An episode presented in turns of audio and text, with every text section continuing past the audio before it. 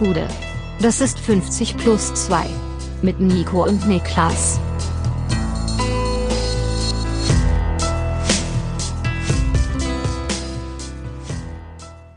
»50 plus 2 DFB-Pokal Spezial«. Mein Name ist Nico Heimer und bei mir ist der Mann, der behauptet, hätte Uncle Cracker ein paar Jahrhunderte früher gelebt, würden wir heute von Ludwig von Crackhofen sprechen, Niklas Levinson. Also den Namen finde ich immer signifikant besser als Beethoven. Das ist der einzige Grund, warum ich diesen Gag machen wollte. Als ich dann wahrscheinlich über bei Ludwig von Crackhofen rausgekommen bin und das einfach sehr, sehr lustig fand. Die, äh, die neunte Sinfonie Follow Me.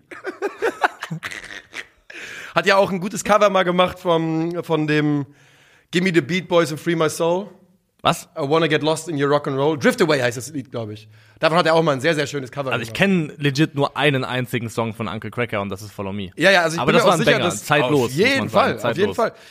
Ich, ich glaube, Drift Away ist nicht ursprünglich, könnte sogar sein. Nee, von Dobby Gray ist der ursprünglich. Äh, ist aber auch ein Banger, sage ich dir. Ein absolutes Knallerlied. Äh, Drift Away generell in allen Varianten gut. Was geht ab bei dir?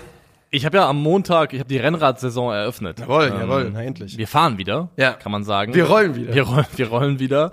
Und mir ist was Absurdes passiert. Ähm, ich bin mit dem Fahrrad gefahren, noch in Berlin, äh, Lichtenberg, fahre ich immer in der Richtung, fahre ich raus, Richtung Osten.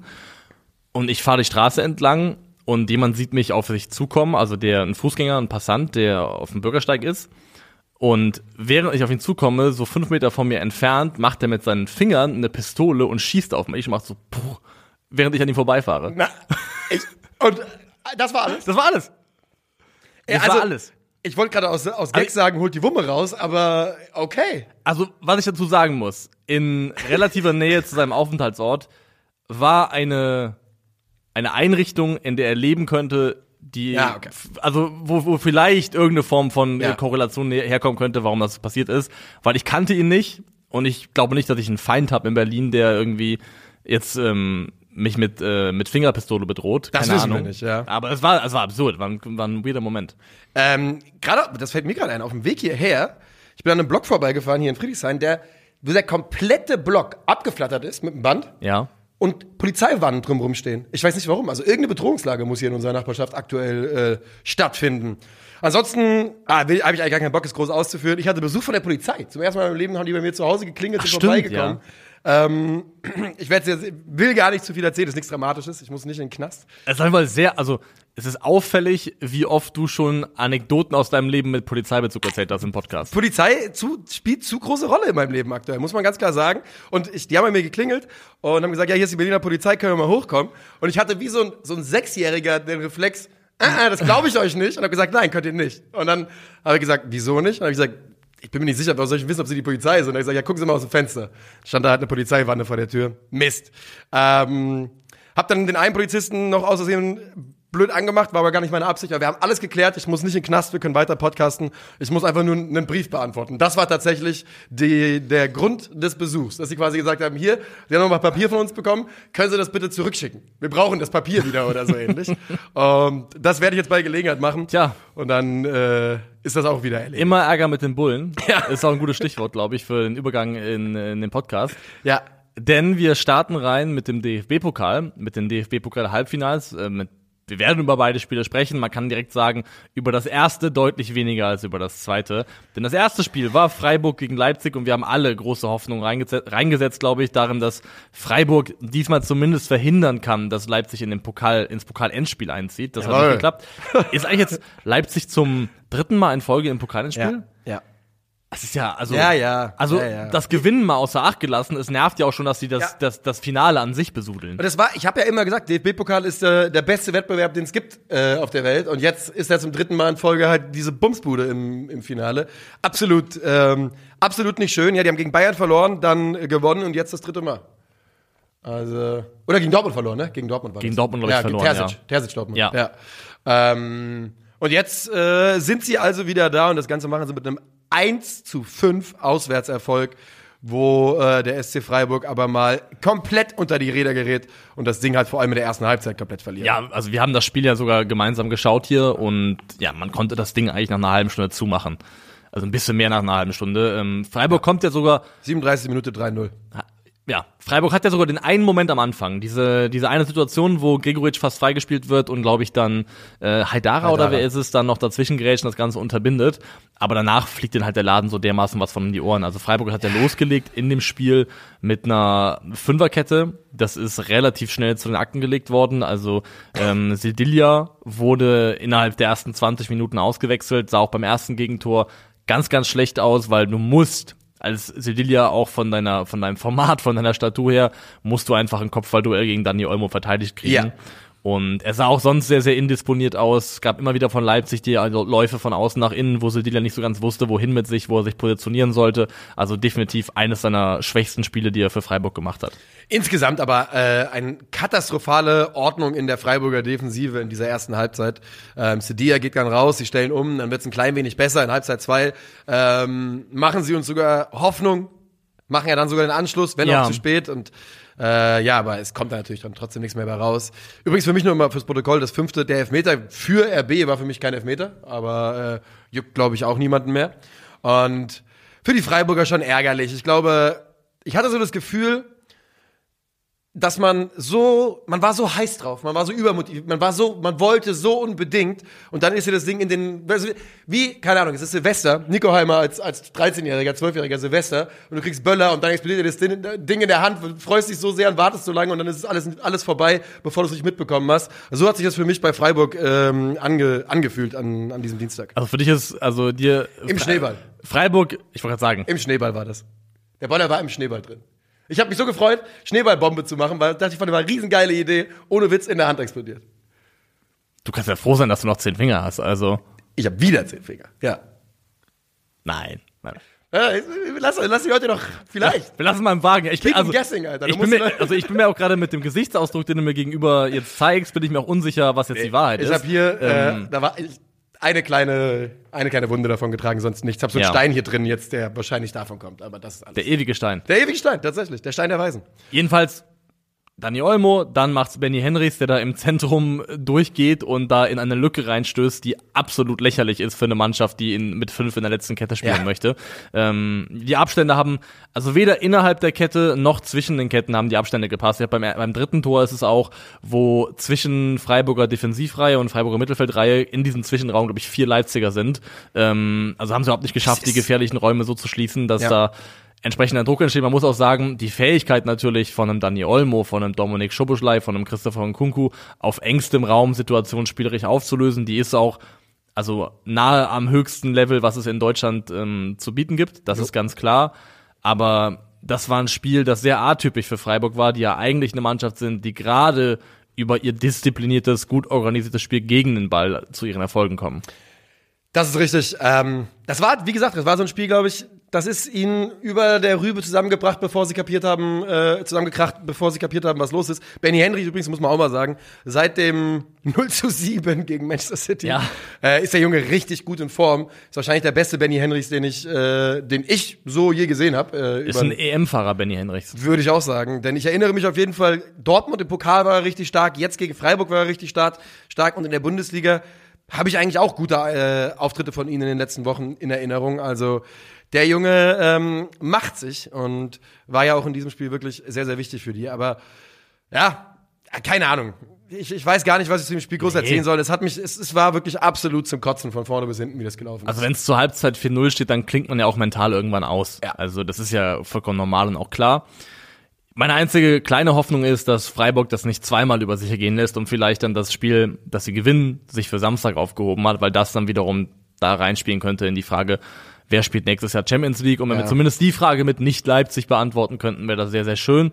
Äh, Gerade fehlt mir ein bisschen die Fantasie dafür, aber ja, es ist ja schon so, dass du teilweise zweimal dieselbe Partie spielen kannst, auch innerhalb kurzer Distanz und sie völlig anders ausgeht, eine völlig andere Dynamik kriegt. Normalerweise, sag mal so, schlechter als da kann es zumindest nicht laufen. Ganz interessant eigentlich bei Freiburg noch ein Gedanke ist, die spielen ja eigentlich einen gewissen, einen Underdog-Ball, kann man glaube ich schon so sagen. Die spielen Underdog-Fußball so ein klein wenig. Ja und sollten ja damit eigentlich prädestiniert für K.O.-Spiele sein. Und ich meine, sie waren es, sie sind jetzt zweimal weit gekommen im DFB-Pokal, aber sobald ein Gegner kommt, der wirklich besser ist als der SC Freiburg, sei es in der Europa League äh, oder im DFB-Pokal, war jetzt immer, immer Sense. Da fehlt noch ein Schritt zur endgültigen Turniermannschaft beim SC Freiburg. Kann man so festhalten und äh, wir belassen es dabei bei diesem Spiel und äh, ziehen weiter zum zweiten Halbfinale, das deutlich brisanter, deutlich spannender, deutlich mitreißender war. Es Tja. war VfB Stuttgart gegen Eintracht Frankfurt, das dann am Ende mit einem sehr, sehr knappen 3 zu 2 Sieg für die SGE geendet ist. Also an der Stelle herzlichen Glückwunsch zur Rückkehr ins DFB-Pokalfinale. We back! We back, baby! Äh, ja, Wahnsinn, Alter. Ähm, für äh, drittes Finale, DFB-Pokal-Finale in fünf Jahren oder so für die, für die Eintracht, ne? Also 17, 18 und jetzt, ja.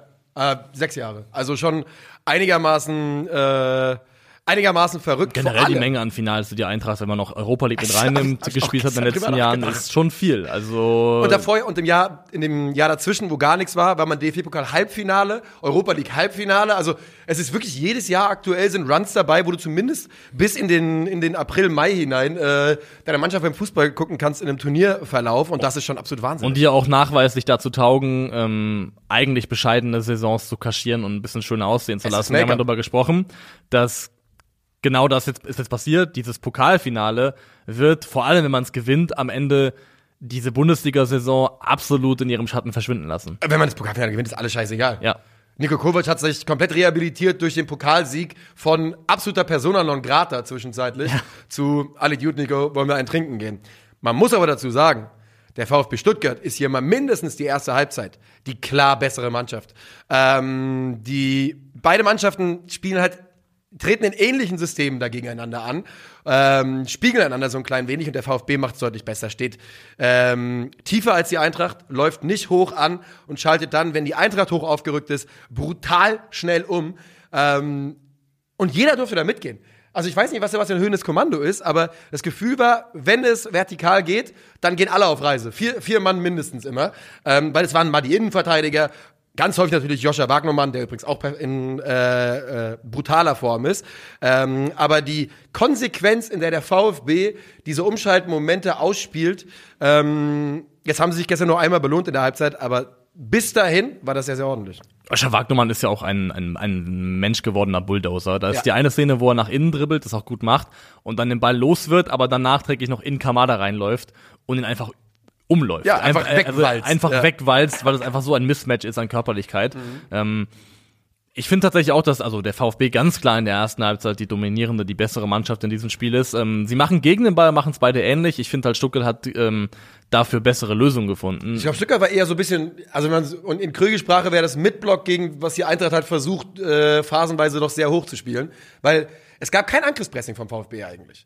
Erst so ab Mittelfeldpressing war das. Aber situativ schon haben sie auch die, also was ich halt finde, ist, dass ähm, beide haben ja situativ mit drei Leuten vorne angelaufen Ja. und Stuttgart hat darauf reagiert, indem sie mit vier Leuten hinten aufgebaut haben, also mit einem, also mit einem Viereraufbau plus zwei im Mittelfeld, Endo Karasor. Und das hat dafür gesorgt, dass ähm, wenn nicht Buta oder Lenz aus der Kette rausgeschoben haben, nach vorne verteidigt haben, dass Stuttgart eigentlich immer in einer 6 gegen 5 Überzahl gespielt hat und dadurch relativ gute Anspielmöglichkeiten hatte. Und beim Tor, beim ersten Tor, fand ich es auch super interessant, dass sowohl Thomas als auch Girassi sich beide tief haben fallen lassen und du dann Wagnumann und Silas eigentlich als Spieler in der letzten Linie hast, die beide auch dann eben tief gehen.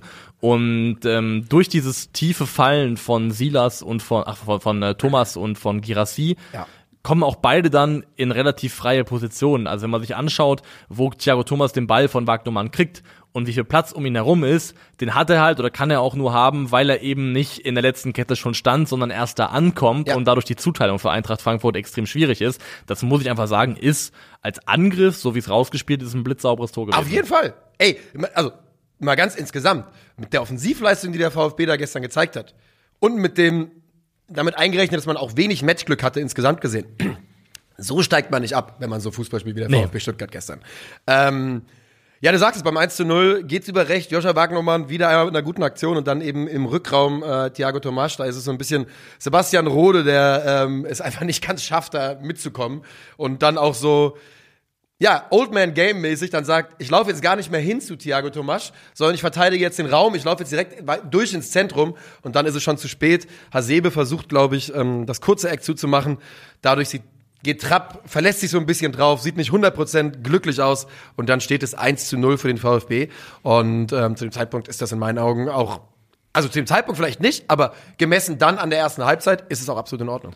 Und dann gibt es noch einen Konter, den die ähm, Stuttgarter nicht ganz sauber ausspielen. Es gibt noch eine sehr gute Abschlusssituation von Silas, der auch das zweite noch machen kann. Und da muss man sich halt ärgern, dass man in diesem Momentum rein, in dieser ersten Halbzeit, in dem man die bessere Ja. Mannschaft war, das nicht geschafft hat, eben das zweite Tor nachzulegen. Weil ich glaube, gegen, das, gegen Trapp gab es noch ein 1 gegen ja, 1. Ne? weil ich glaube, das hätte ja. dann, das zweite Tor hätte auch, wenn man bedenkt, wie angeschlagen die SGE gewesen ist, hätte auch Ja. reichen können. Das glaube ich auch. Ich bin mir sogar re relativ sicher, dass es gereicht hätte. Denn du sagst es, die Eintracht ist, war so am Wanken. Und zur Halbzeit wurde dann Sebastian Rode, der wirklich bemüht war, aber es einfach nicht auf die Kette bekommen hat gestern, ausgewechselt. Dina Ebimbe ins Zentrum und Aurelio Buta ähm, dafür auf die rechte Schiene. Und ja, das äh, führte dann doch zum Erfolg, auch weil äh, Ebimbe, finde ich, im Zentrum Ja. wirklich sehr, sehr ordentlich dann agiert hat und Buta rechts eh einfach immer Dinge tun kann. Und dann schlägt die Eintracht wirklich mit zehn guten Minuten dreht man das, was der VfB sich da 45 Minuten lang aufgebaut hat. Yvonne Dicker mh, trifft nach Muanis äh, Vorlage und dann ist es Daichi Kamada nach Makoto Hasebes Vorlage. Sprich auch noch zwei der Spieler, die in den letzten Wochen vollkommen zu Recht äh, phasenweise hart kritisiert worden Ja, sind. ist super ärgerlich für den VfB auch, weil ich finde, beim ersten Gegentor ist es einfach schlechte Zuteilung. Also die, wie frei Ivan Indika da zum Abschluss kommt, da, da stimmt einfach die Zuteilung in der Abwehr nicht. Und beim Tor, was Kamada macht, hast du halt Waldemar Anton, der nach vorne verteidigt und dann irgendwie auch ein bisschen unglücklich aus diesem Zweikampf rausgeht, dass Kamada eben mit Ball durchkommt. Dann geht der Abschluss durch die Beine und das erschwert, glaube ich, die ganze Nummer für Bredlo bis zu dem Punkt, wo ich zumindest bereit bin, nicht zu sagen, es ist ein eklatanter Torwartfehler, aber wir können nicht nicht über den Torwart sprechen. Also der Kamada-Abschluss ist schon im Bereich des Haltbaren, würde ich Ja, sagen. der Kammerabschluss, also er ist super, der Abschluss, ne, aus der Distanz, äh, Tempo, zieht rein, aufs äh, kurze Eck, flach, trocken, ist gut, aber du hast vollkommen recht, dass den ein Torwart halten kann und generell Fabian Bredlow gestern fand ich, also Kevin Trapp war der bessere Torhüter und der sah gestern auch nicht immer äh, 100% aus. Ähm, das würde ich zumindest Kamada ist ja auch anscheinend da explizit zu angehalten worden. Ne? Also hat ja Glasner nach dem Spiel erzählt, dass sie ihm nochmal alle Tore von ihm gezeigt haben und ihm gezeigt haben, dass er seine Tore vor allem aus so dem Entfernungsbereich 14 bis 18 Metern macht und er quasi aktiv dazu angehalten worden ist, nochmal aus eben so 16er Kante ungefähr die Abschlüsse zu nehmen. Also Er hat ein äh, sehr interessantes Insta-Posting gestern Abend abgesetzt, wo du ganz klar davon ausgehen kannst, dass er es selbst geschrieben hat. Ich gucke mal, ob ich es auf die Schnelle finde oder ob das schon äh, gelöscht hat. Denn die Kritik der letzten Wochen ist an Daichi Kamada definitiv auch nicht ganz vorbeigegangen. Ich gucke mal, ob es inzwischen. Ähm, ja. Also ich lese jetzt auf Englisch vor, wie es da steht. Ja. The journalists say I'm not here, but I am sure give but I am sure I give everything for Eintracht Frankfurt for the rest of the season. Let's make a new another history. Muss man über die Grammatikfehler ein bisschen hinwegsehen. Sieht, zeigt aber deutlich, das hat schon an ihm genagt. Das ist nicht so, wie es ja manchmal wirkt, dass er so, jo, ich bin hier, komme ich heute, ich komme ich morgen, ist mir eigentlich alles egal, was hier passiert. Dass das nicht so ist, war ja vollkommen klar. Es wirkte nur manchmal so bei Daichi Kamada. ja, und das er ist halt auch so ein Spieler, der, sagen wir mal, nicht über seine Körpersprache kommt. ähm, aber von denen gab's, gab es, gibt es immer Natürlich. wieder welche. Also Mohamed Salah ist so ein Spieler, Mesut Özil war so ein Spieler, der damit ganz Deutschland irgendwie gespalten hat. Und das Problem ist, dass diesen Spielern, wenn es dann nicht läuft, dann, dass der Vorwurf relativ schnell nah, nahe ist, dass sie es nicht wollen würden, Ja. nicht mehr investiert sind. Und Bei Kamada war es ja noch mehr. Kamada hat halt vor zwei Jahren gesagt, er ist jetzt bereit für einen großen Verein. Und Ja. er hat einfach so ein paar Sachen in der Vergangenheit gesagt, wo, wo man sich immer wieder ein bisschen dran stoßen konnte. Und Versteh so. Kleinigkeiten, da ist der Lachs so ein bisschen ab. Und also klar ist halt Daichi Kamada, so, der hat halt in, im Stadion, der hat halt keinen Rücken mehr gehabt seit, seit ein paar Monaten schon Ja. jetzt. Und es gibt auch keinen richtigen Weg mehr zurück, aber wenn er dann weg ist, vielleicht gewinnt man den Pokal, wird natürlich ganz klar sein, dass es ein Spieler ist, der bei der Eintracht einer der wichtigsten war, in einer der erfolgreichsten Äras, die man so hatte.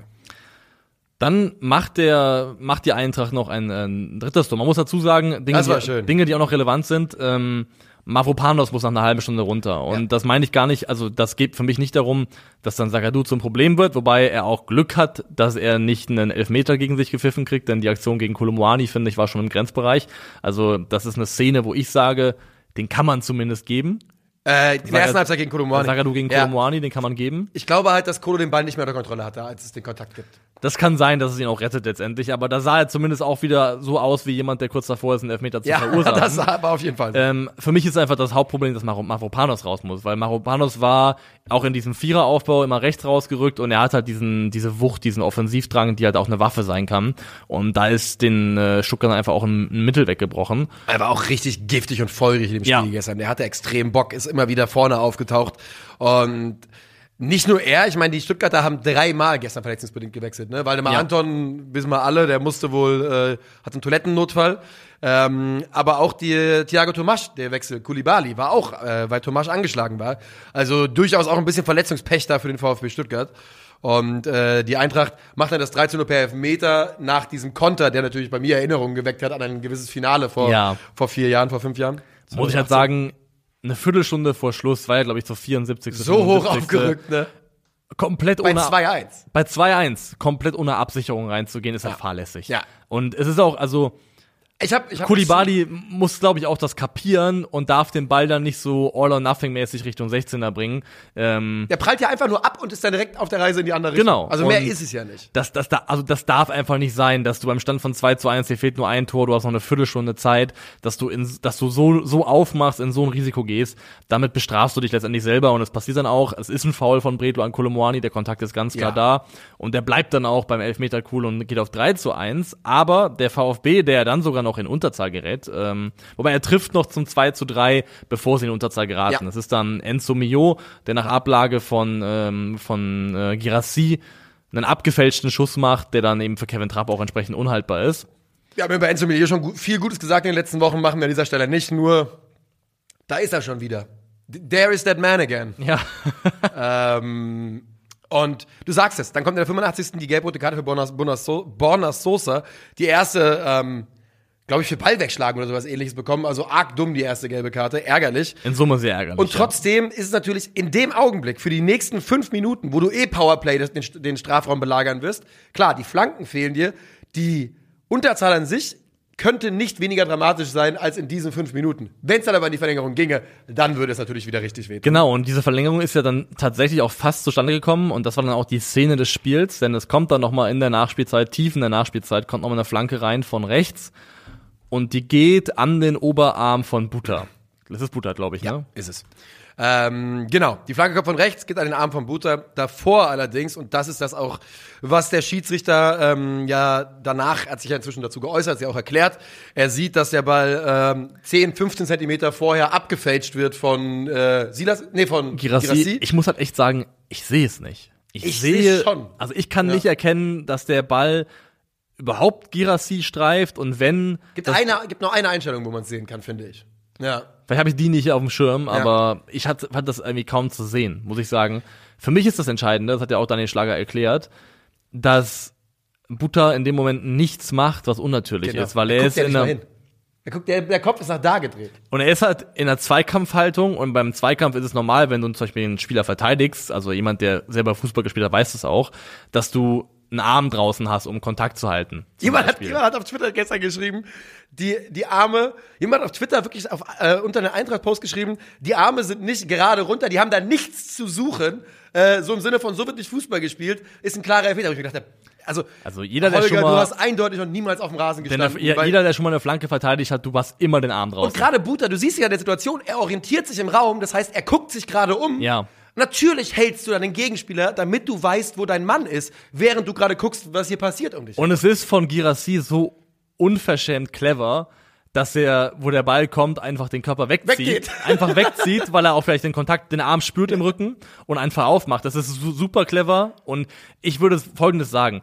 Ich glaube, wenn er ihn am Ende, wenn er ihn sofort pfeift und ihn gibt, dann überstimmt er ihn vielleicht auch nicht mehr. das glaube ich vielleicht und auch. Das ja. ist kann, also es ist irgendwo im Bereich des Kann-Elfmeters, aber so wie es passiert ist, dass der Hauptschiedsrichter sich diese Szene selber anschaut und so wie Daniel Schlager es nach dem Spiel auch erklärt hat, kann ich mit der Entscheidung leben. Ich finde, es war wirklich für weiterhin komplett Anti-Videobeweis, aber für den Videobeweis war das für mich fast ein Best-Case-Szenario. Ja. Denn ich bin, also, und ich habe hier die Brille auf, darüber müssen wir nicht reden. Ähm, aber für mich wäre es arg wild gewesen, gewesen auf, anhand dieser Bilder dann zu sagen, wir revidieren diese Entscheidung, es war eine klare Fehlentscheidung, die nehmen wir zurück und schicken dieses Spiel darüber in die Verlängerung. Hätte ich auch verrückt gefunden, muss ich ehrlich sagen. Und ich habe es mir sehnlichst gewünscht. Ich saß Ich zu Hause nicht. und habe gehofft und gebetet, gib mir diese Verlängerung. Ich habe richtig Bock drauf, weil dieses Spiel war so gut. Das war so ein intensives Hin und Her. Zweite Halbzeit richtig Bock gemacht. Richtig ja. gewünscht, dass dann Stuttgart mit Mann und Maus mit zehn Mann nochmal 30 Minuten verteidigt, um vielleicht ins Elfmeterschießen zu kommen. Ja. Gab's dann nicht. Am Ende gewinnt Frankfurt das mit 3 zu 2. In einem, also, ich würde, ich würde Folgendes sagen. Erste Halbzeit VfB bessere Mannschaft, zweite Halbzeit hat die Eintracht sich dann auch einiges erarbeitet und am Ende ist es dann eine Mischung aus Matchglück und Qualität, die Ja. sich dann durchsetzt. Würde ich auch sagen. Und vielleicht ist es das Glück, was der Eintracht in den letzten Wochen in der Liga so ein bisschen abhanden gekommen ist, dass man sich hier durchsetzt. Aber es ist wirklich Wahnsinn. Du musst dir überlegen, seit 20. Februar oder so, seit dem Bremen-Sieg, hat die Eintracht halt zwei gute Halbzeiten gefühlt gespielt. Ich weiß, müsst mir nicht schreiben, ich weiß, dass es ein paar, ein paar mehr waren, aber erste Halbzeit gegen Union, zweite Halbzeit gegen den VfB Stuttgart, beide DFB-Pokal. Also, das ist schon, es ist schon irgendwie Wahnsinn. Und ja, was man sich halt jetzt überlegen muss, ist, hast du den Tweet von Axel Hellmann, habe ich dir den geschickt? Hast du den gesehen? Mit Ticket zu Berlin. Wir kaufen alle Tickets, die, ja. Ja. Ey, Alter, also, keine Ahnung, wie viele Leipziger kommen da? Wie viele Tickets kann die Eintracht bekommen? Das könnte absolut wild werden, was da passiert im, am 3. Juni. Ich sag nur, bei Gott. Ich hoffe, dass da 50.000 Frankfurt-Fans sind. Ne? Mir ist egal, wie viele es sind. Mir ist vollkommen egal, wie viele es sind. Ich sag nur, bei Gott. Ja! Es muss jetzt verhindert werden. Es darf nicht zum zweiten Mal passieren. Nee. Also, Vor allem dann hat der DFB-Pokal ganz offiziell bei mir den Status als Lieblingswettbewerb verloren. Und das ich- will ich auch nicht. Ich dachte vor allem, also das Positive, was ich aus dem Leipziger Pokalsieg letztes Jahr mitgenommen habe, war, dann ist das Pflaster zumindest ab. Ja, Jetzt ist nee, einmal passiert, nee, dann ist es egal. Ja. Aber jetzt, wo es wieder kurz davor ist, merke ich, dass es mich genauso nerven und ärgern würde wie beim ersten Mal auch Ja, schon. stellt sich raus, es ist doch nicht Pflaster abreißen, Nee. sondern es ist eine Schusswunde abbekommen. Ja. Und die will man auch ein Jahr später dann gar nicht wieder haben eigentlich. Ähm, bin ich komplett dabei. Es ist halt, ich meine, ne, mir hat gestern ähm, ein Kumpel geschrieben, oder ein Kumpel, ein Bekannter, der auch Eintracht-Fan ist, hat geschrieben, ähm, Meinst du, wenn der das hört und hört, dass er live von Kumpel auf Bekannter runter reduziert worden ist, dass er sich angegriffen fühlt? wir haben uns real life nur im Stadion zweimal gesehen. Okay. Also ich glaube, das ist wirklich absolut in Ordnung. Ähm, und er hat, er hat aber halt nur geschrieben, wir haben keine Chance gegen Leipzig und deshalb gehen wir alle hin. Und ähm, das ist ja immer so das Motto von der Eintracht. Ich wollte also auch ein bisschen over the top, also keine Nein, so Chance. machen, aber so muss man es angehen. Man muss angehen, sagen, wir haben keine Chance, deswegen müssen wir mit 60.000 Mann ins Stadion gehen und dann äh, machen wir da wirklich die äh, schwarz- schwarz-rot-weiße Hölle für, für RB Leipzig über 90 Minuten. Und ja, Alter, keine Ahnung. Ich weiß nicht, wie, ich weiß, also wenn man das Pokalfinale gegen Leipzig verliert, ich weiß nicht, wie ich damit umgehen soll. Dann bin ich, mit Abpfiff bin ich raus aus allen, aus allen Dingen. Gehe ich erstmal in Urlaub für zwei Wochen. Keine Ahnung. Ätzend. Ähm, aber Wahnsinn. GG an den VfB Stuttgart, wirklich. Ähm, wir haben schon gesagt, mit ein bisschen mehr Glück landet man da auch im Finale. Aber ich bin mir ganz sicher, so steigt der VfB nicht ab. Gehe ich mit. Und dann So. ziehen wir weiter. Yes. Wir ziehen weiter. Noch zwei Themen auf der Uhr für heute.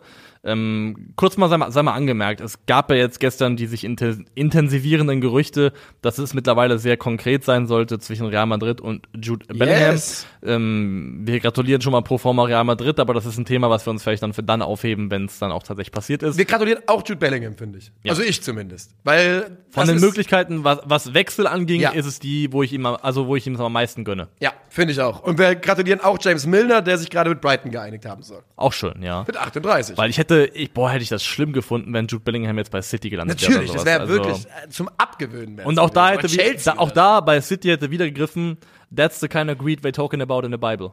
Ja, Das ist, äh, äh, 100 Prozent. Ja. Also, das weiß er aber auch ganz genau.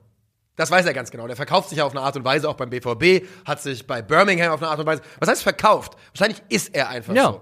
Und dann passt Real ähm, da deutlich besser rein. Übrigens Gratulation an Erling Haaland auch, kann man auch mal sagen an der Stelle, der den äh, One-Season-Scoring-Record in der Premier League Was muss das für eine Gemüseliga sein, in der ein Spieler seine erste Saison spielt und sofort hat. Mit 22. mit 22 und sofort den All-Time-Scoring-Record im ersten Jahr pulverisiert? Und diese Gemüseliga behauptet von sich selbst, nicht nur die beste Liga der Welt zu sein, sondern auf dem eigenen Peak of their Powers, äh, also quasi die beste Liga aller Zeiten ja. zu sein. Weißt du, was ich mir wünsche primär? Dass er 40 macht. Das auch, aber Arsenal kehrt ja in die Champions League zurück. Ja. Was ich mir wünschen würde, ist eine Bayern gegen Arsenal wieder in der Gruppenphase oder wo auch immer, in der Champions League Neuauflage und dann wieder, wie es gute alte Tradition ist, clap, clap, 4-0, 5-1, was auch immer, Ja. richtig abrasiert. Das wäre das schönste, für, schönste Geschenk, was wir in der kommenden Saison machen könnte, wenn eine Neuauflage Arsenal Bayern und es würde wieder richtig Claps regnen. Wäre Oh, wär, wär schön, aber dafür müssen die Bayern auch erstmal sich wieder äh, Stärke und Mut antrinken. Genau. ich. Please stärke FC Bayern. Ja, wirklich. Können wir nicht noch was für die Bayern tun? Real Madrid ist ein gutes Stichwort, denn wir reden über einen Mann, der mal dort gespielt hat und vielleicht wieder bald dort arbeiten könnte. Das ist das große Fragezeichen, denn es ist wenig überraschend, dass jetzt die ersten Wechselgerüchte rum auftauchen rund um Xabi Alonso, der noch kein Jahr Trainer von Bayer Leverkusen ist und jetzt schon für eines der größten Trainerämter äh, Ämter im Weltfußball gehandelt wird. Ja, so ist es. Xabi Alonso ähm, ist natürlich eine spanische Fußball-Ikone, ähm, eine Real Madrid-Legende. Und das alleine, wenn man, wir reden gleich darüber, wie das funktionieren könnte, wo das herkommt, aber das alleine macht ihn natürlich schon sehr, sehr attraktiv, ne? Denn ähm, jeder Verein hätte, glaube ich, gerne einen, ähm, einen ehemaligen Spieler, der sich sehr verdient gemacht hat um den Verein und der jetzt ein guter Trainer ist, an der eigenen Seitenlinie stehen. Das ist ziemlich, wenn du mich fragst, fast der Idealfall. Und ich glaube, Real Madrid sieht halt gerade so ein Fenster mit Carlo Ancelotti, wo ja ganz eindeutig er damit offen kokettiert, dass er vielleicht eine andere Herausforderung in seinem Leben haben möchte. Und da würde eben, da ist es für mich nur logisch zumindest, dass man sich über den Namen Xabi Alonso unterhält. 100 Prozent, weil er ist genau das, was du gesagt hast. Er ist eine Real-Ikone und Real Madrid hat gerade zwei Vereinslegenden, die gleichzeitig so als Trainerzöglinge in Frage kommen. Raúl ist einer davon und der andere ist Xabi Alonso. Das Ding ist halt, im Gegensatz zu Raúl hat jetzt Xabi Alonso schon Erfahrung auf allerhöchstem Level. Er hat bei Leverkusen den Nachweis erbracht, eine Mannschaft innerhalb einer Saison mit wenig Vorbereitungszeit signifikant besser machen zu können. Er steht mit ihm in einem europäischen Halbfinale, also hat wirklich echt gute Punkte für sich gesammelt. Ja, stell dir mal vor, die gewinnen einfach in, direkt in seiner ersten ernstzunehmenden äh, Top-Liga-Saison einen europäischen Titel. Dafür muss man erstmal Mourinho, Mourinho aus dem Weg räumen. Das wird schon schwierig genug, glaube ich. Aber ich freue mich drauf zumindest. Aber was man auch sagen muss, ähm, Xabi Alonso hat ja auch bei Leverkusen Spieler signifikant besser gemacht. Wenn man sich anschaut, wie, ein- wie ein Adli spielt, wie sich ein äh, Palacios im Mittelfeld entwickelt hat, ähm, also Adam Loschek hat angefangen, seine Form zu finden. Wenn man sich vorstellt, Jude Bellingham zu Real Madrid, die haben dann noch einen Kamavinga, die haben einen Chouameni, die haben vor allem Mittelfeldspieler. Ja. So viele Juwelen im Mittelfeld, die davon profitieren würden, mit einem Trainer zu arbeiten, der ihnen auch aus einer eigenen Erfahrung heraus für die Position so viel mitgeben könnte. Auch weil Xabi Alonso die Position ja auch selber in verschiedensten Rollen gespielt und interpretiert hat. Von einem also Box-to-Box-Motor bei Liverpool, in Phasen zumindest, zu dieser zurückgezogenen Bayern-Rolle, wo er so dieser Fädenzieher und. Regisseur gewesen ist. Also einfach jemand, der viel weitergeben kann. Und du hast Carlo Ancelotti angesprochen. Also erstens könnte er selber was Neues suchen. Aber man muss ja auch festhalten, sie haben wieder die Chance, der Champions League zu gewinnen, stehen im Halbfinale, stehen auch im Finale der Copa del Rey. Aber in der Liga ist Real jetzt auf Platz drei zurückgefallen. Ja. Also die La Liga-Saison ist relativ enttäuschend. Ähm, definitiv. Und ich frage mich bei Real immer so ein bisschen, wie sehr sie auf die Liga aktuell gucken, solange sie in der Champions League in, Ja. in Reichweite sind. Ist egal, ne? Ähm, aber trotzdem ist es natürlich das Kerngeschäft. Und übrigens, es sieht ja sogar so aus, als würde Xabi Alonso Cossenu jetzt gerade äh, komplett auf Spur bringen Hinkriegen, und so. ja. Also da sind da sind schon auch ein paar Nutcases dabei, von denen man dachte, vielleicht wird das auch einfach nichts mehr. Jonathan Tah steht mit einem Fuß in der Premier League jetzt plötzlich, nachdem wir gesagt haben, der soll mal raus, der soll mal zweite Liga spielen. Okay, das haben wir nicht gesagt. Nein, nein, natürlich nicht. Ähm, also die Entwicklung ist schon klar. Die Frage ist halt nur für mich, hätte jemand vor zehn Jahren, vor zehn Jahren, hätte man da gesagt, oh, der Trainer, egal ob der vom Verein kommt, egal was er bedeutet, der eine gute Saison gespielt hat, ist jetzt ein Kandidat für wahrscheinlich das prestigeträchtigste Traineramt im Fußball oder ist Xabi Alonso einfach eine komplette Ausnahmesituation mit dem, was er ist? Ich glaube, die Ausnahme, die er ist, ist dieselbe Ausnahme, die Sinne, den sie dann war, so ein bisschen. Ja, Denn. Bei einem normalen Trainer Und auch vielleicht Andrea Pirlo, der bei Juve mal das Vertrauen bekommt. Ähnliches auch bei Pirlo, gilt 100% auch. Bei, weil bei einem normalen Trainer, normalen Anführungszeichen, also ein Trainer, der nicht als Spieler signifikant auffällig war und sich über den Trainerweg nach oben arbeitet, würde man alleine aufgrund der Tatsache, dass Real Madrid vielleicht auch vom, nach PSG, vom Man-Management her, mit die anspruchsvollste, schwierigste Aufgabe ist, die du haben kannst. Einfach von deiner Autorität her, von deiner Ausstrahlung in der Lage zu sein, diese Kabine also einfach im Griff zu haben und dafür zu sorgen, dass diese Mannschaft, die einfach aus den besten Spielern der Welt besteht, dass die dich auch ausreichend respektieren. Das ist, glaube ich, enorm schwierig. Aber sowohl Alon Alonso als auch wie sie dann, die hatten und haben halt beide diesen X-Faktor aufgrund ihrer Spielerkarriere, dass sie diese Autorität, diesen natürlichen Respekt sich nicht über ihr Trainer sein erarbeiten müssen, der ist einfach schon da aufgrund der Spieler, die sie waren, glaube ich.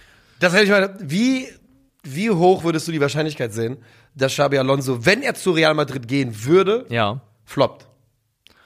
Boah, das finde ich ganz schwer zu beziffern. Ja, man muss ja auch darüber reden, was ein Flop wäre. Ich kann dir sagen, was ich denken würde. Unter 20 Prozent. Ich glaube, das ist trotz seiner wenigen Erfahrung. Ich habe bei Xabi Alonso das Gefühl, wir sehen da gerade jemanden, der Great, greatness in the making. Ja, ja. Und er, weil das Ding ist, Xabi Alonso, der macht's nicht unter Greatness. Seine ganze Karriere schon nicht. Alles, was Xabi Alonso macht, ist great. Seine Fußballkarriere ist borderline unvergleichlich, bewegt sich in, wenn man nur darauf guckt, was er in dieser Karriere gemacht hat, ist es für mich Top 10 Karrieren, äh, zumindest mal im, im, auf seiner Position. Guck mich an, ich bin ein Ma- Mann jetzt, bei dem jetzt auf einmal alles Gold wird, was er anfasst. So ist es. Äh, alles, was er macht. Ich habe gestern ist Du bist mein Sohn. Sein Ich Abschiedspost. Hast du, den- ist der, hast du, hast du der, hast du den gesehen Nee. damals? Der ist mir letztens wieder reingespült worden. Dieses Schwarz-Weiß-Foto, wo er weggeht, das ist so iconic. Wo, ein, wo einfach nur drunter steht, äh, wie war das? Been there, done that, Ja. äh, thanks for the ride. Ja, Irgendwie wie sowas, ja. Äh, äh, done it, loved it, äh, thanks for everything. Junge, er Iconic. macht's nicht unter Greatness. Iconic, mehr, mehr Iconic kannst du fast nicht abtreten. Finde ich auch. Und- also ich, also ich würde folgendes sagen, ich kann es schwer beziffern, aber ich habe jetzt, ich könnte dir jetzt keine Liste von fünf Gründen geben, warum es scheitern sollte. Weil da, die sehe ich, die sehe ich persönlich man würde über nicht. Erfahrung reden, man würde in Frage stellen, ob er das Management hat von Stars, das, was wir gerade schon so ein bisschen Ja. gesagt haben. Aber, da finde ich halt, dass Alonso eine Ausnahme ist, wie sie dann. Natürlich. Trotzdem gehe ich komplett mit, dass du recht hast mit dem, was du angerissen hast, dass es schon auffällig ist, dass wenn ein Trainer früh andeutet, dass er für ganz, ganz Großes geeignet sein könnte, dass die Vereine, die großen Vereine vor allem mittlerweile schneller dran sind und das so ein bisschen analog zu Spielern, dass du eher bereit bist, einmal Dick Money zu zahlen für einen 18- und 19-Jährigen mit einem Risiko, als zu sagen, wir kriegen ihn vielleicht nicht und kriegen ihn später nie wieder. Und dasselbe geht bei Trainern so ein bisschen auch. Wenn man sich überlegt, Thomas Tuchel war fünf Jahre lang Trainer von Mainz 05. ja. Wenn ein Trainer wie Thomas Tuchel das heute nochmal anfangen würde, Ja. er würde niemals fünf Jahre Mainz-Trainer sein, weil lange vorher schon irgendjemand gekommen wäre, der gesagt hat, das da gucken wir uns nicht länger an, hier, du Komm, kommst komm zu mal ran. Der, der, der startet in die Bundesliga mit dem Startrekord und kommt dahin als U19 Meistertrainer mit Mainz Ja. 05. Du hast vollkommen recht. Der wäre nach einer Saison wahrscheinlich einfach weg. Ähm, hey, glaubst du denn, dass es, hältst du es denn für realistisch? Das ist jetzt wirklich komplett im, im, Ja. im Nebel gestochere. Ich kann es mir auch vorstellen. Und ich sage auch, wenn Xabi Alonso den Anruf bekommt von Real Madrid, dann sagt der Leverkusen, ihr seid echt nett. Ihr seid richtig nett. So richtig nett finde ich euch. Aber ich muss los. Also, vor allem, weil er sich ja die Frage stellen muss, wie oft geht die Tür in seiner Trainerkarriere so auf? Weil du musst ja sowohl potenziell selber verfügbar sein, als auch gut genug sein und der Platz bei Real muss frei Genau. werden. Das ist, Dass die Sterne so stehen, das weißt du einfach nicht, wie oft das in deinem Leben passiert. Und deswegen, wenn Ancelotti geht und wenn Real sagt, Alonso, du bist unser Mann, dann könnte ich es ihm absolut nicht verübeln, wenn er Leverkusen sagt, es tut mir herzlich leid, aber ich muss das einfach machen. Nee, und vor allem der Gedanke, dass er da hingeht, der wird was im Sommer, er wird im, der hat ja Geburtstag an meinem Tag, an meinem Geburtstag oder am Tag davor oder danach oder sowas. Das heißt, er wird irgendwann jetzt 42 Ende des Jahres. Ja. Also der, kann, der, der natürlich wird er im Kopf mal sich überlegen, ich kann da acht Jahre die beste Mannschaft der Welt trainieren und bin einfach 50, nachdem ich diese unglaubliche Karriere hingelegt habe. Also das Gesamtbild würde einfach weiter äh, sich weiter zusammenfügen in, mit Xabi Alonso. Nachdem ich das gesagt habe, also erstmal muss man sagen, es ist ja auch die Rede davon, dass eine Ablöse fließen würde oder müsste, müsste Ja. eine Ablöse Ja. fließen. Ähm, ich glaube, Real wäre dann auch bereit, sie zu zahlen. Mit die Frage ist, Sicherheit. wie hoch fällt so eine aus? Ne? also er hat ja nur bis 24 Vertrag, genau, ne? das drückt das Ganze so ein bisschen. 10 Millionen, Siebeneinhalb hätte ich gesagt. Ja, irgendwie sowas, Korridor Ja. 7 bis 10 vielleicht, halte ich für eine realistisches, realistische Dimension. Nachdem ich das gesagt habe, ich fänd's unheimlich schade. Ich fänd's unheimlich schade. Für Leverkusen. Für die Bundesliga auch. Ja. Und auch für mich selber. Weil mir macht es unheimlich Spaß, diese Mannschaft zu sehen. Und ich fänd's super interessant, eine volle Saison Xabi Alonso mit Bayer Leverkusen zu sehen in der Bundesliga und zu sehen, wohin er diese Mannschaft führen kann. Ja. Ich traue mich jetzt nicht, schon wieder das M-Wort in den Mund zu nehmen. Krügi hat ja schon gemacht. Ja, Christoph hat schon gemacht, hat schon gemacht, äh, Leverkusen Meisterkandidat. Das, heißt, ist, einer äh, von uns drei hat jetzt die letzten drei Saisons, oder inklusive der nächsten sind es dann drei Saisons, Ja. äh, Leverkusen, je, jeweils immer einer von uns äh, zu Meisterkandidaten geredet. Genau, das ist einfach ein, das ist ein Traditionsfehler. Den muss irgendeiner muss den immer machen. Ja. Aber ich hätte unheimlich Lust drauf und ich fände es deswegen sehr sehr schade, wenn dieses super spannende Projekt und das ist einer der charismatischsten, coolsten Trainer der Bundesliga unbestritten, wenn das jetzt schon nach nicht mal einer ganzen Saison beendet sein sollte. Er ist der coolste Trainer der Bundesliga. ja, genau. Nee, also ist so. Ist sehr gut. Ja, ist er, ist er. Ja, da ja. muss man einfach ehrlich sein. Es gibt keinen, der cooler ist, es gibt keinen, der eine auf natürlichere Art und Weise krassere Ausstrahlung Ja. hat. Das ist einfach Xabi Alonso.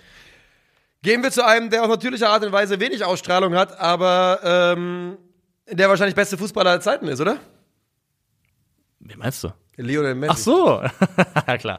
Äh, genau, Lionel Messi ist das äh, letzte Thema für die heutige Folge, bevor wir dann noch tippen natürlich hinten raus. So ist es. Und zwar ist Messi Thema, weil er jetzt, also es hat PSG nicht offiziell bestätigt, werden sie auch nicht tun. Aber wenn man übereinstimmenden Medienberichten von verschiedenen relativ verlässlichen französischen Quellen glauben möchte, ist Lionel Messi für zwei Wochen vom Spiel- und Trainingsbetrieb suspendiert worden, inklusive Aussetzung seines Gehalts. Und der Grund dafür ist, dass er ein Straftraining, das für Montag angesetzt war, nach einer äh, Niederlage am Wochenende gegen Lorient, hat ausfallen lassen, unabgesprochen, weil er ähm, Verpflichtungen hatte als Tourismusbotschafter von Saudi-Arabien. Von Saudi-Arabien, während er beim Katar-Club spielt.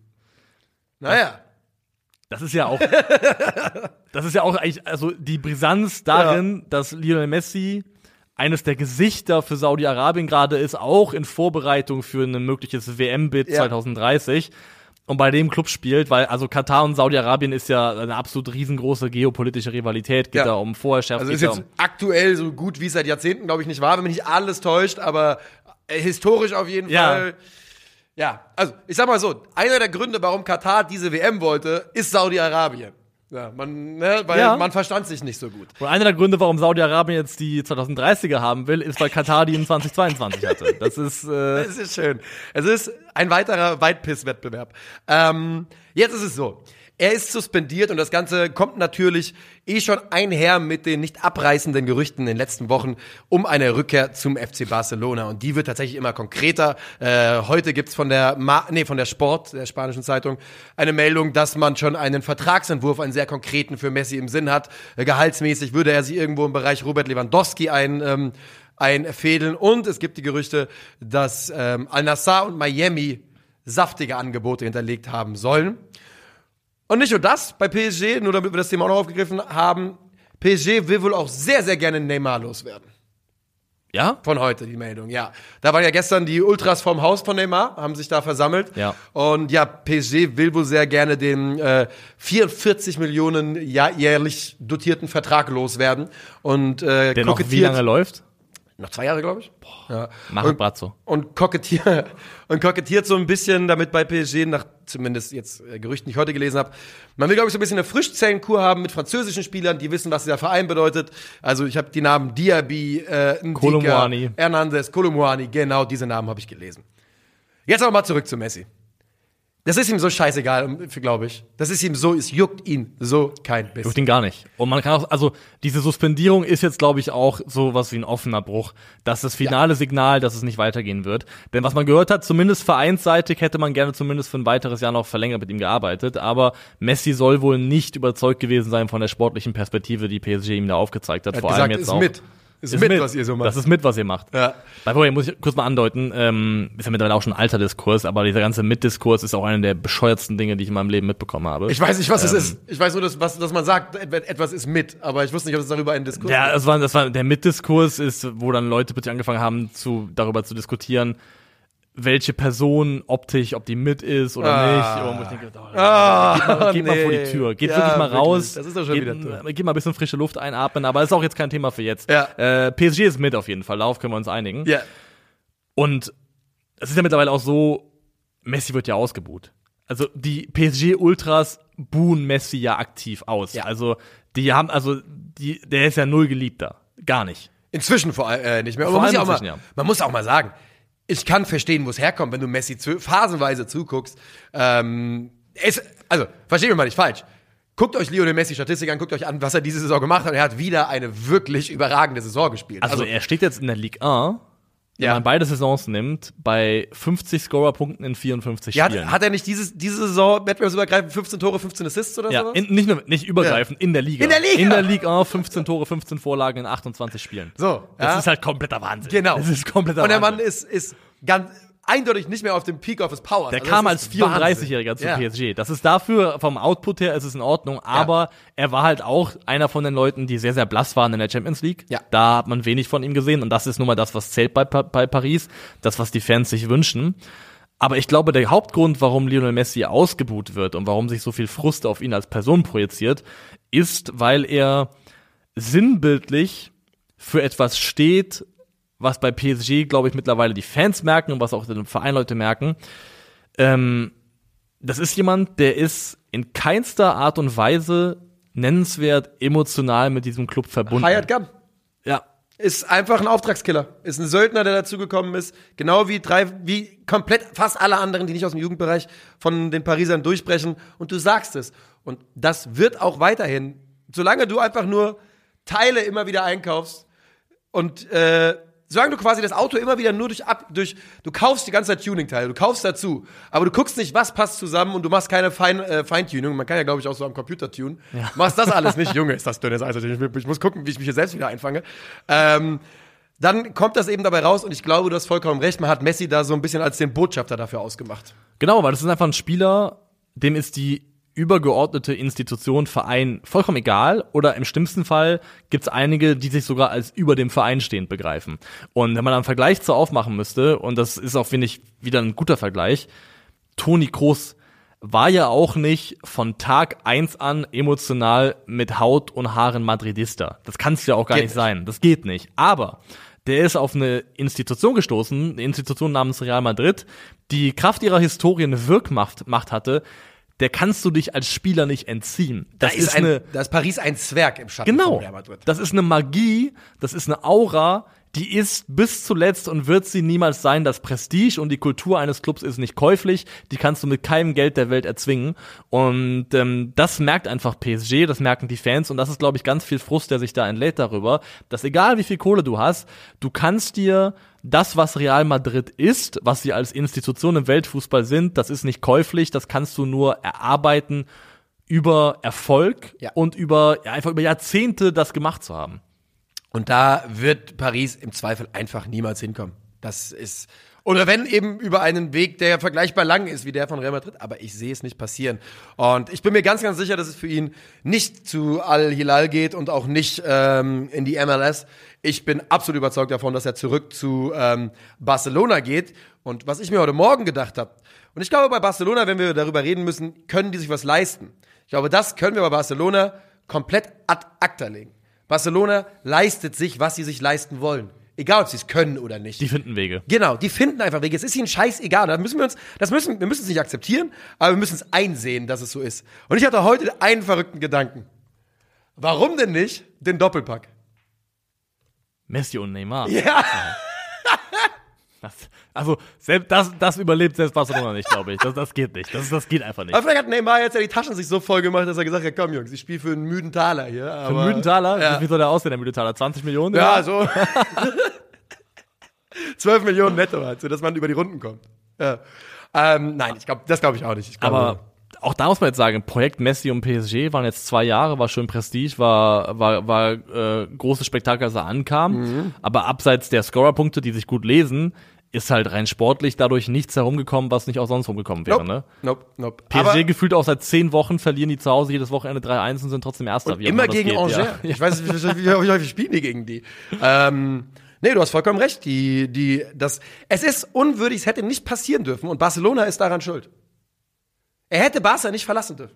Es ist, es Ja. ist scheiße. Das ist einfach jetzt, irgendwann gucken wir auf diese Karriere und denken, wieso war der zwei Jahre bei Paris, Alter? Wie ist das eigentlich passiert? Das hätte Ja. einfach nicht passieren Hätte nicht passieren dürfen. Gleichzeitig muss ich dazu sagen, jetzt wenn ich an diese Visit Saudi Nummer denke, also man da man also wer es noch nicht gemacht hat, sollte sich tunlichst davon freimachen, auf Messi und auch auf oder Ronaldo zu gucken, als irgendwelche Instanzen vom moralischen Als Wert. irgendwas anderes als die besten Fußballer. genau. Nur auf dem Rasen, die Jungs kannst du, die ganz viele, komplett vergessen daneben.